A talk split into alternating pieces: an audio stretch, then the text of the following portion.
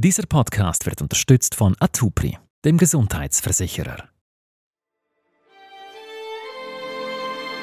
Vitamin D, ähm, Omega-3-Säure und Fettsäuren und die Bewegung sind so etwas wie eine effiziente Krebsvorsorge, ja, ja. oder? Um 61 Prozent vermindertes Krebsrisiko ist, ist mhm. der Hammer. Zwerg hoch 2. Der kurze Podcast für ein gesundes, langes Leben. Grüß euch miteinander, meine Lieben, und herzlich willkommen zu unserer neuesten Folge in diesem Podcast Zweck hoch 2, wo es uns darum geht, euch zu zeigen, mit welchen Erkenntnissen und hauptsächlich auch Massnahmen in eurem Dasein ihr gesund und fit könnt älter werden. Und wenn ich von mir rede, dann handelt es sich um meine wunderbare Kollegin Nina Ruge, die als Journalistin lang geschafft hat, jetzt Bestsellerautorin ist mit Büchern über Langlebigkeit und studierte Biologin, also die richtige Expertin für diese Fragen. Ja, und der Kurt Eschbacher, der hat alle meine Bücher auswendig gelernt, ist jetzt auch Experte und verändert sein Leben. Toll, dass du dabei bist. Das letzte stimmt. Ich verändere mein Leben dank unseren Gesprächen, aber also Bücher kann ich noch nicht auswendig. Hm. Umso, Entschuldigung, spannender ist die Erkenntnis, über die wir in dieser Folge diskutieren möchten. Wir wissen ja, ähm, da haben wir schon mal drüber geredet in der ersten Folge unseres Podcasts, dass es eigentlich so drei Komponenten gibt, die die Langlebigkeit bewusst und, und positiv beeinflussen, nämlich Omega-3-Fettsäuren, Vitamin D und Bewegung. Und jetzt gibt es offensichtlich eine völlig neue Studie, die Sachen beweist, an die man nie geglaubt hätte. Was ist jetzt neu an dieser Studie? Ja, dass die im Grunde diese drei Komponenten zu den heiligen drei der Krebsvorsorge machen, macht. Denn äh, sie heißt Do Health, also Mach Gesundheit, und ist die größte europäische Gesundheits- und Alternsforschungsstudie, die äh, bisher äh, aufgesetzt worden ist. In den Ländern Deutschland, Österreich, Schweiz, Frankreich und Portugal waren 2137 Menschen über 70 Jahren dabei, die nicht in äh, irgendwelchen Heimen oder so sind, sondern die zu Hause leben, quasi gesund sind. Und das Ganze lief drei Jahre lang. Und man hat denen sowohl eine gewisse Dosis an Omega-3-Fettsäuren, eine gewisse Dosis an Vitamin D jeden Tag gegeben, dazu ein bestimmtes Bewegungsprogramm. Und die Leiterin dieser Studie, das ist die Professor Heike Bischoff-Ferrari. Sie ist die Lehrstuhlinhaberin Altersmedizin und Altersforschung der Universität Zürich. Und sie hat uns das, wie ich finde, frappierende Ergebnis kurz zusammengefasst. Hier zeigte sich für alle drei Maßnahmen ein kleiner Benefit, der dann in Kombination äh, sich verstärkte, also bezüglich neuen Krebserkrankungen in der Dreierkombination eine 61-prozentige Verminderung zeigte und bezüglich frühzeitiger Gebrechlichkeit eine 39-prozentige Verminderung. Also das ist ja eigentlich unglaublich, oder? Ähm, Vitamin D, Omega-3 und Bewegung hilft sozusagen als Krebsvorsorge und zwar in einem unglaublichen Ausmaß.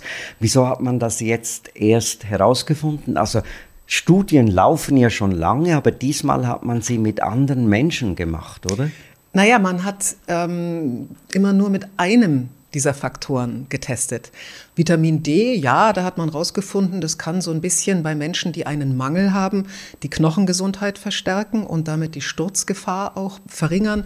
Bei Omega-3 hat man rausgefunden, Menschen, die einen Mangel haben, die können mit Herz-Kreislauf profitieren und auch ein bisschen weniger entzündliche Erkrankungen haben und dass Bewegung gut ist, um Alternskrankheiten vorzubeugen, das weiß man ja sowieso. Aber jetzt hat man Menschen untersucht, die auch gar keinen Mangel hatten mhm. und hat denen zum Beispiel das Omega-3 und das, die, die, das Vitamin D gegeben. Und das ist auch das, das wirklich Interessante, denn diese kleinen Effekte, die man bisher so gesehen hatte an diesen äh, Nahrungsergänzungsmitteln, haben sich plötzlich potenziert zu einem gigantischen Krebspräventionsvorteil. Mich interessiert jetzt auch, weshalb man im Alter einen Vitamin D-Mangel hat. Ich habe das Gefühl, da hat man genügend Vorrat. Ist das tatsächlich so, dass das altersbedingt abnimmt? Naja, du bist äh, ja immer so schön strukturiert. Du willst jetzt also ein, ähm, einen Wirkstoff nach dem anderen erstmal mhm. für sich dann verstehe ich es auch besser. Und dann gucken wir nochmal, was die alle drei zusammen machen. Genau. Das fände ich auch sehr, sehr logisch. Dann fragen wir doch die Leiterin der Studie, die Professor Heike Bischof-Ferrari wieder. Hier haben wir eine gute Literatur, die zeigt, dass Menschen, die einen Vitamin D-Mangel haben und ein erhöhtes Risiko für Osteoporose oder Stürze haben, die profitieren von den 800 Einheiten Vitamin D mit einer Risikoverminderung um etwa 20 bis 30 äh, Prozent. Dann ist relevant, dass Vitamin D ja eigentlich ein Produkt ist, was wir selbst produzieren können in unserer Haut über die Sonneneinstrahlung. Das Thema ist jetzt einfach, dass wenn wir älter werden, die hauteigene Produktion jetzt im Vergleich zu jüngeren Menschen etwa vierfach abnimmt und ältere Menschen dazu tendieren, die direkte Sonnenexposition zu vermeiden. Das sind zwei wesentliche Gründe, warum wir vor allem bei älteren Menschen auch ein höheres Risiko für einen Mangel sehen äh, und natürlich auch vermehrt die Supplementation empfehlen. Also kurz, Du bist ein älterer Mensch nach Definition, mhm. ähm, hast ein vierfach vermindertes Potenzial, Vitamin D zu produzieren. Und nimmst du es ein? Nein. Warum nicht? Weil ich es noch nicht wusste, was es alles auslöst. Ich habe immer gedacht, ich gehe so gern an die Sonne.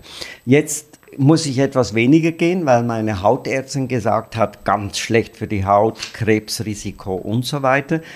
Und jetzt muss ich eine Pille mehr einwerfen, damit ich über die Runde komme? Naja, ähm, es heißt ja 20 Minuten Sonneneinstrahlung pro Tag wären schon mal sehr, sehr gut. Ne? Mhm.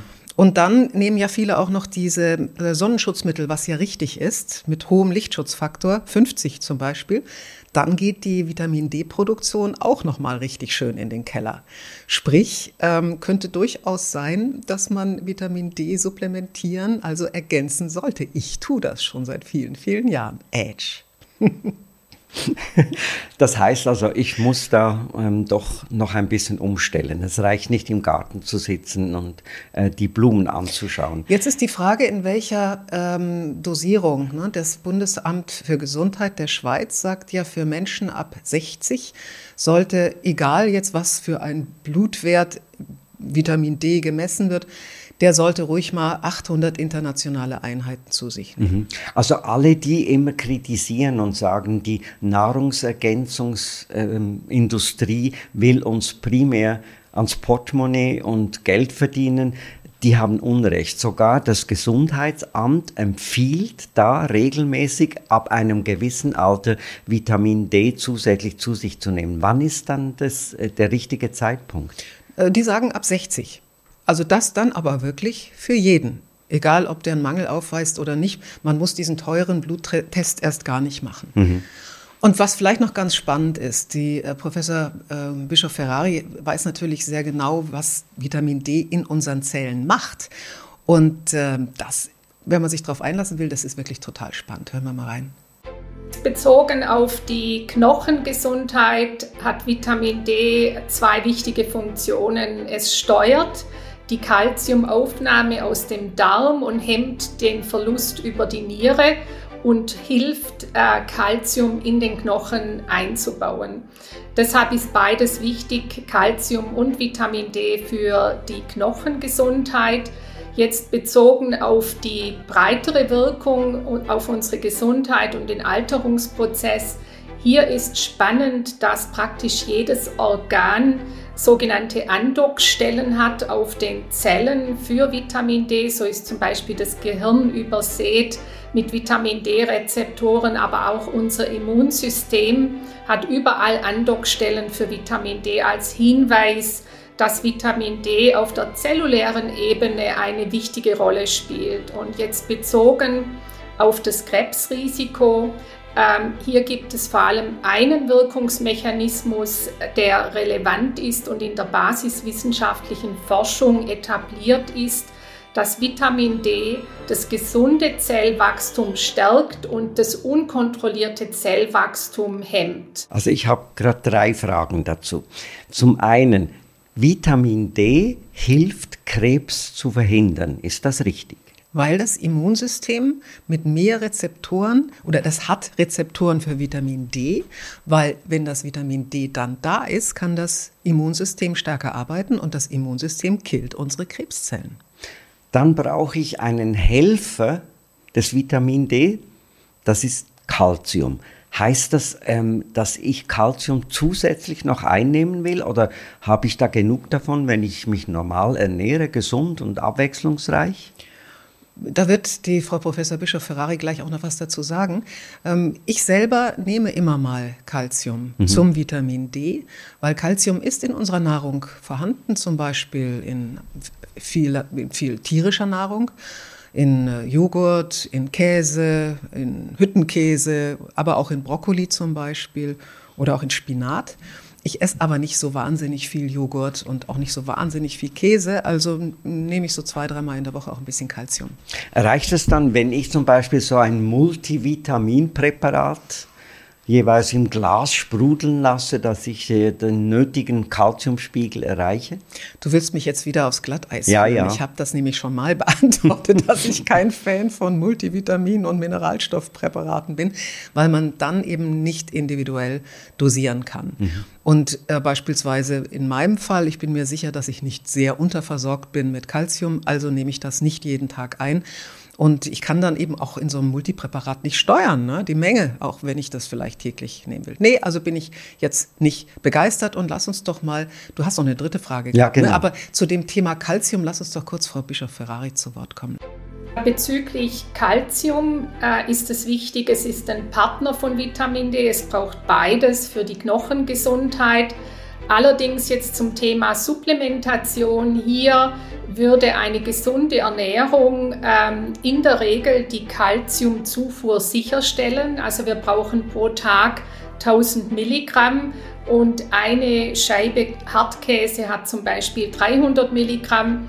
Das ist machbar, aber äh, für Menschen, die das nicht schaffen, ist sicher eine Supplementation von Calcium dann in der Regel 500 Milligramm in Kombination mit Vitamin D sinnvoll. Also da bin ich ja einmal auf der sicheren Seite. Ich bin ein großer Käseliebhaber.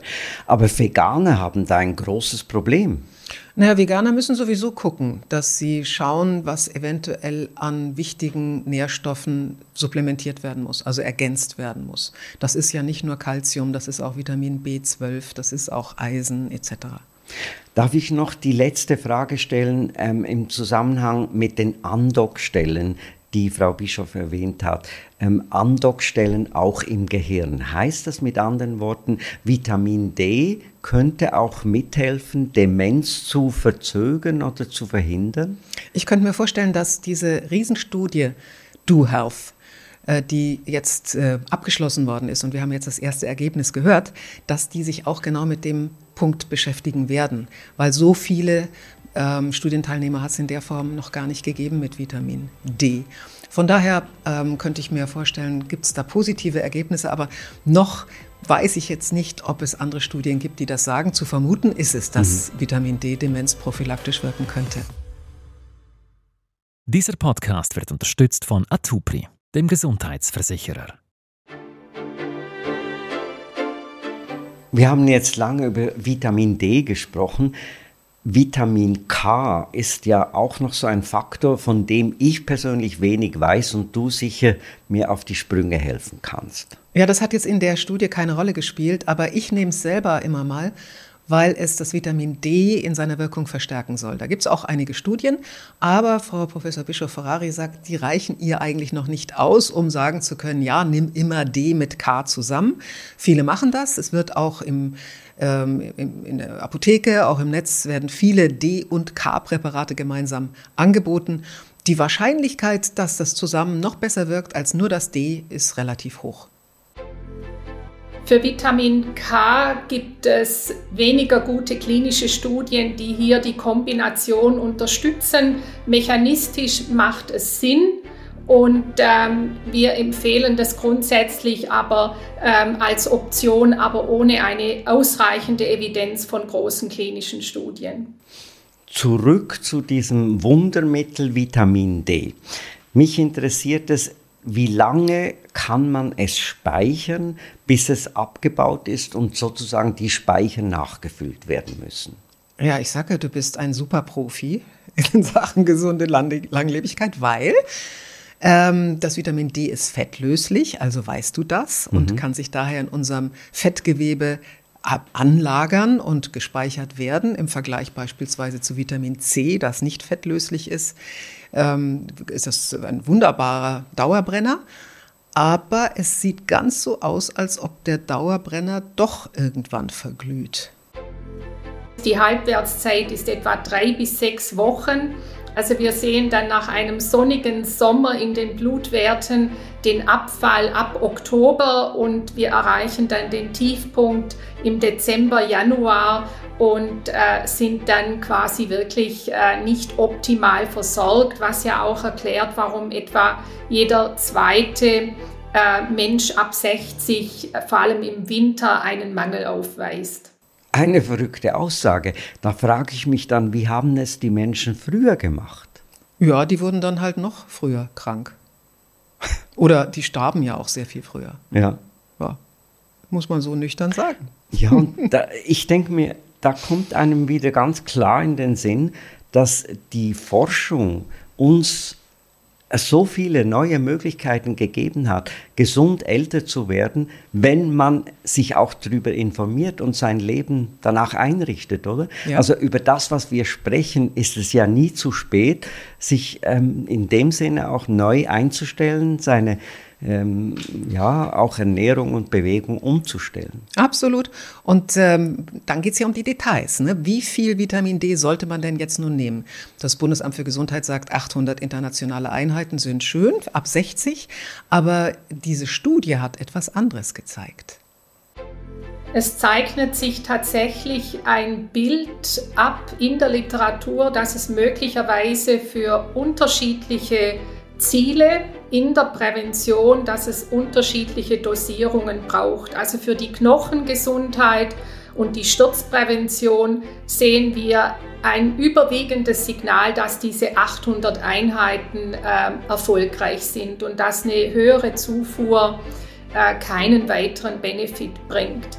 Für das Immunsystem, jetzt vor allem anhand dieser großen Vitalstudie und Du Health, sehen wir ein Signal, dass hier das Immunsystem noch einen Benefit erhält. Ähm, und das bezogen auf die Krebsprävention für jegliche invasive Krebserkrankungen anhand Do Health, allerdings in Kombination mit Vitamin D und Training und in Vital für Vitamin D für die äh, fortgeschrittenen Krebserkrankungen, für die Krebsmortalität und das Risiko jeglicher Autoimmunerkrankungen. Jetzt rate mal, wie viel, wie hoch die Dosis bei Do Health war. 1000? Hm, das wäre nur ein bisschen mehr ein bisschen als mehr 800. Aus nee, mehr. 2000. Genau. Oh. Die haben äh, drei Jahre lang 2000 internationale Einheiten jeden Tag genommen, was deutlich mehr ist als die Empfehlungen. Mhm. Aber die Hälfte dessen, was so als Obergrenze genannt, mhm. genannt wird. Und das hat keine Nebenwirkungen? Nein. Das ist absolut getestet worden. Das ist natürlich auch immer wieder die Frage mhm. gewesen, ah, könnte das eventuell schädlich sein? Nein. Wie dosierst du? Ich nehme jetzt, seit ich diese Studie kenne, 2000 am Tag. Ich hatte vorher 1000 am Tag genommen. Ja. Und was auch interessant ist, manche Ärzte sagen ja bei älteren Patienten, man sollte 20.000 Einheiten pro Woche nehmen. Also eine Tablette mit 20.000, manche geben sogar noch mehr, manche aber nur 10.000. Und das Bolus, das nennt man so in, in so, einem, so einer größeren Packung zu, oder einer größeren Dosierung gegebene Vitamin D, scheint nicht so günstig zu sein. Also es ist wirklich besser, jeden Täglich. Tag 2000 mhm. Einheiten. Und, und die Wirkung einfach noch einmal, dass wir uns da völlig klar bewusst sind, die Wirkung ist in Sachen Krebs, welche? Sag's mir nochmal. Das Immunsystem wird so stimuliert, dass Krebskrankheiten und Krebszellen vom Immunsystem in Schach gehalten werden. Und zwar, wir haben gefragt, bei welchen Krebserkrankungen bitte? Wir haben in Do Health ähm, jegliche Krebsarten untersucht, die ähm, invasiven neuen Krebserkrankungen und in der Vitalstudie war es dasselbe. Ähm, wir haben nicht aufgeschlüsselt nach individuellen äh, Krebsarten.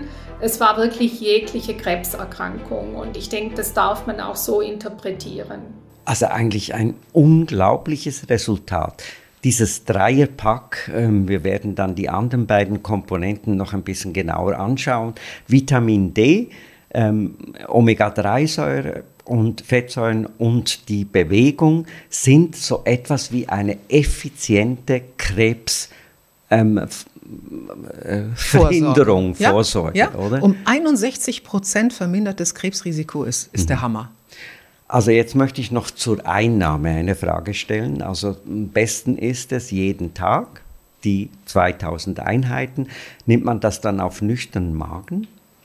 Ähm, du hast ja jetzt ähm, sowieso schon als Wissensvorsprung vor vielen die Kenntnis, dass es fettlöslich ist. Was isst du denn Fettiges morgens?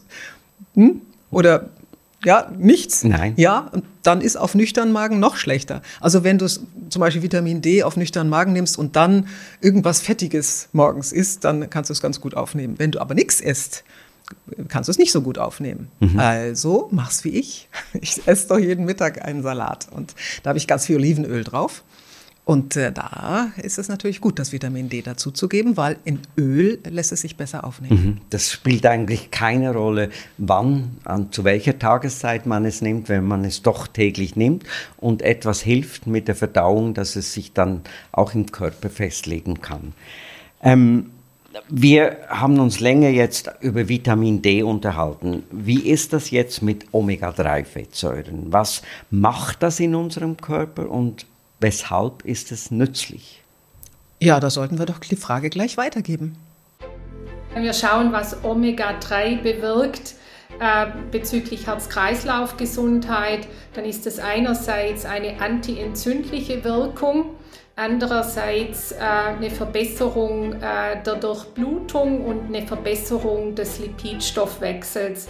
Und ähm, wenn wir die, die Daten der Vitalstudie heranziehen als große präventive Studie, dann bestätigt sich hier der Benefit auf das Herzinfarktrisiko und bei den Studienteilnehmern, die zu wenig Omega-3 über die Ernährung hatten. Du und eben äh, hat sie ja die Vitalstudie erwähnt, die zusammen mit der Do Health Studie sich immer wieder ausgetauscht haben. Aber die Vitalstudie ist nicht die in Europa, sondern es ist eine amerikanische Studie. Mhm.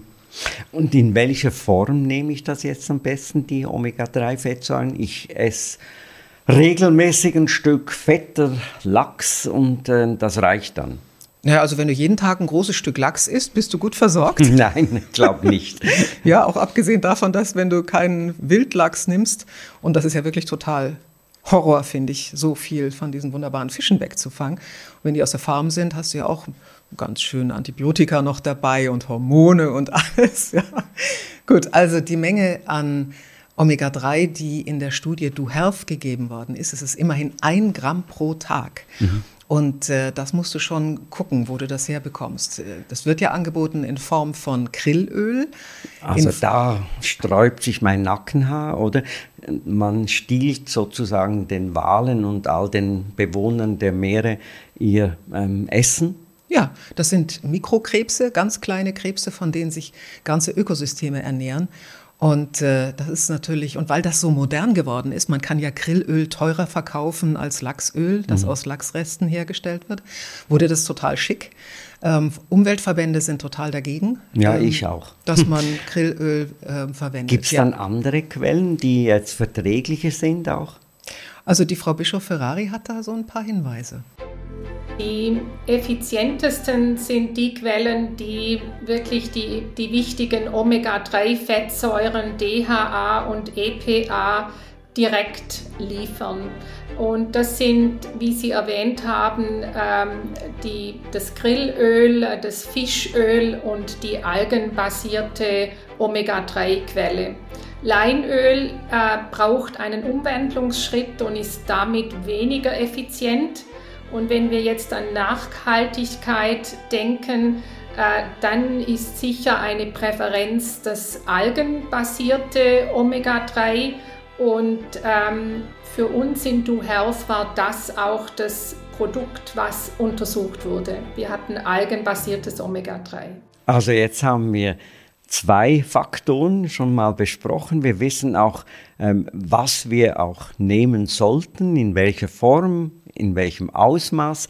Der letzte Faktor ist Bewegung. Also Stubenhocker müssen jetzt aufhorchen. Wie viel Bewegung braucht's, damit äh, die die Dreierallianz auch die Wirkung hat, die wir vorhin geschildert haben. Und das muss man ja bei 2137 Studienteilnehmern mal durchsetzen, ne? dass die alle dasselbe Bewegungsprogramm machen, damit man das überhaupt vernünftig messen kann. Und das haben die tatsächlich hingekriegt. Das sah so aus.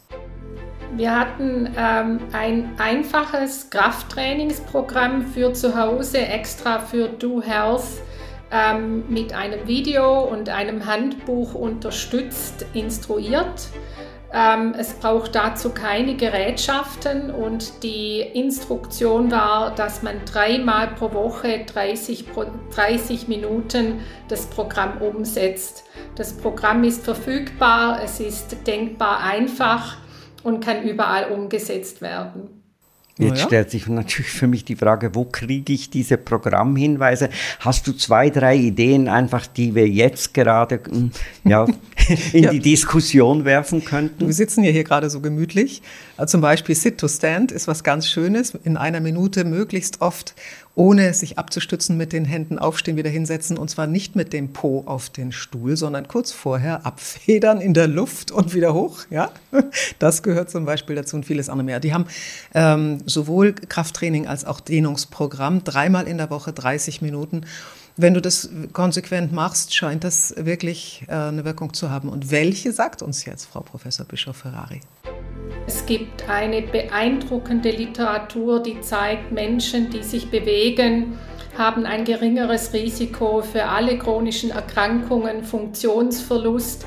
Und Menschen, die es schaffen, die 10.000 Schritte pro Tag zu gehen, und dort gibt es eine eine Dosis-Wirkungsbeziehung, aber die, die diese 10.000 10 Schritte schaffen, haben eine 40-prozentige Reduktion der frühzeitigen Sterblichkeit. Und es ist vor allem wertvoll die leichte physische Aktivität. Und bezogen auf das Krebsrisiko wissen wir, dass Bewegung die, das Absterben von Krebszellen begünstigt und Bewegung insgesamt das Immunsystem stärkt und uns hilft, eben diesen, diese, die, die schädlichen Einflüsse auch bezüglich entzündlichen Reaktionen zu vermindern. 10.000 Schritte sind nicht ganz ohne. Also ich gehe ja jeden Tag anderthalb Stunden mit äh, meinem Hund spazieren, habe paar Mal jetzt die Schritte gezählt. Ich komme da etwa auf 7000. Aber die Diskussion äh, wird ja immer wieder geführt, dass auch 7000 schon eine gute Wirkung haben. Du, das hängt auch ein bisschen davon ab, wie groß deine Schritte sind, ja. Also wenn ich mit meinem Mann laufe, dann hat, macht er immer 5000 Schritte und ich mache 8000, mhm. weil ich so kleine Trippelschritte mache. Also natürlich ist das auch relativ. Ja. Nur man will halt irgendeine Bezugsgröße haben und das sind die 10.000. In manchen Studien heißt es auch 6000 wären schon am Tag wirklich förderlich. Ich finde einfach die Zahl, wenn wir schon mit Zahlen um uns schmeißen, die Zahl einer 40-prozentig reduzierten Sterblichkeitsrate, wer sich bewegt, das finde ich schon ja. beeindruckend. Wie auch immer man sich bewegt. Und ich denke mir, hier gehört ja auch ein Stück Krafttraining dazu. Ja, ja, auf jeden Fall. Das da habe ich ist ein ja Manko. in diesem Do Health Programm auf jeden Fall drin. Ja, du hast da ein Manko und du hast mir äh, gestanden, dass du immer noch nicht äh, ja. mit Hanteln oder sonst Ja, aber jetzt mache ich es. Ich verspreche es dir. Also ich verspreche es mir. Ja. Wenn ich äh, so mit dem Erfolg dann meine Gesundheit stärken kann, dann lohnt es sich dreimal in der Woche eine halbe Stunde in meine Zukunft des glücklichen Alters ja, zu investieren. Also zusammenfassend, ähm, wie würdest du jetzt diese Studie noch einmal bewerten und uns in Erinnerung rufen? Lass das mal die Frau Professor Bischof Ferrari tun. Wir haben in Do Health ähm, untersucht, inwieweit drei individuelle Maßnahmen, Vitamin D, Omega-3 und ein einfaches Trainingsprogramm für zu Hause relevant sind für die gesunde Langlebigkeit. Und bezogen auf das Krebsrisiko und das Risiko einer frühzeitigen Gebrechlichkeit zeigten die drei Maßnahmen einen additiven Benefit. Das heißt, eine kleine Verbesserung mit nur einer Maßnahme, eine stärkere Verbesserung in der Doppelkombination und der stärkste Effekt in der Kombination aller drei Maßnahmen und das war eine 61-prozentige Verminderung aller neuen invasiven Krebserkrankungen über drei Jahre und eine 39-prozentige Verminderung des Risikos einer frühzeitigen Gebrechlichkeit. Also wer es jetzt noch nicht begriffen hat, der ist selber schuld, oder? Mit ja. so wenig kann man so viel erreichen und genau das möchten wir ja mit unseren Gesprächen auch den Menschen zeigen. Man kann, und es ist nie zu spät dazu, sein Leben so beeinflussen, dass man zwerg und gesund und fit älter ja, wird. und ähm, ich gehe mal davon aus, dass du bisher auch keine Omega-3-Fettsäuren genommen hast. Nein. sondern hin und wieder mal ein Stück Lachs ja. gegessen hast. Das wird sich ab morgen wie ändern? Mit einer Pille. Machst du wirklich? Ja. Und dann auch noch Vitamin D. Ich gehe gerade aufs Internet und bestelle mir die entsprechenden Portionen. Brav, die Hausaufgaben werden gemacht und wir weisen auf unsere nächste Folge hin.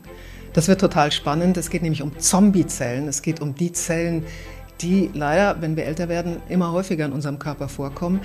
Die wollen einfach nicht sterben. Die leben weiter, tun aber ihren Job nicht mehr, sondern ziemlich viele ungünstige Dinge. Die wollen wir loswerden. Wie? Das werden wir erfahren. Und ich verspreche es, alles wird gut. Aber nicht von alleine. Das war Zwerg hoch 2. Wenn Ihnen unsere Gespräche und Tipps gefallen haben, dann abonnieren Sie uns auf Spotify, Apple Podcasts oder überall, wo es Podcasts gibt. Die ganzen Folgen zum Anschauen finden Sie auch als Video auf YouTube, genauso die ausführlichen Experteninterviews alle weiterführenden Links und unseren Kontakt finden Sie in den Show Notes unter dieser Folge.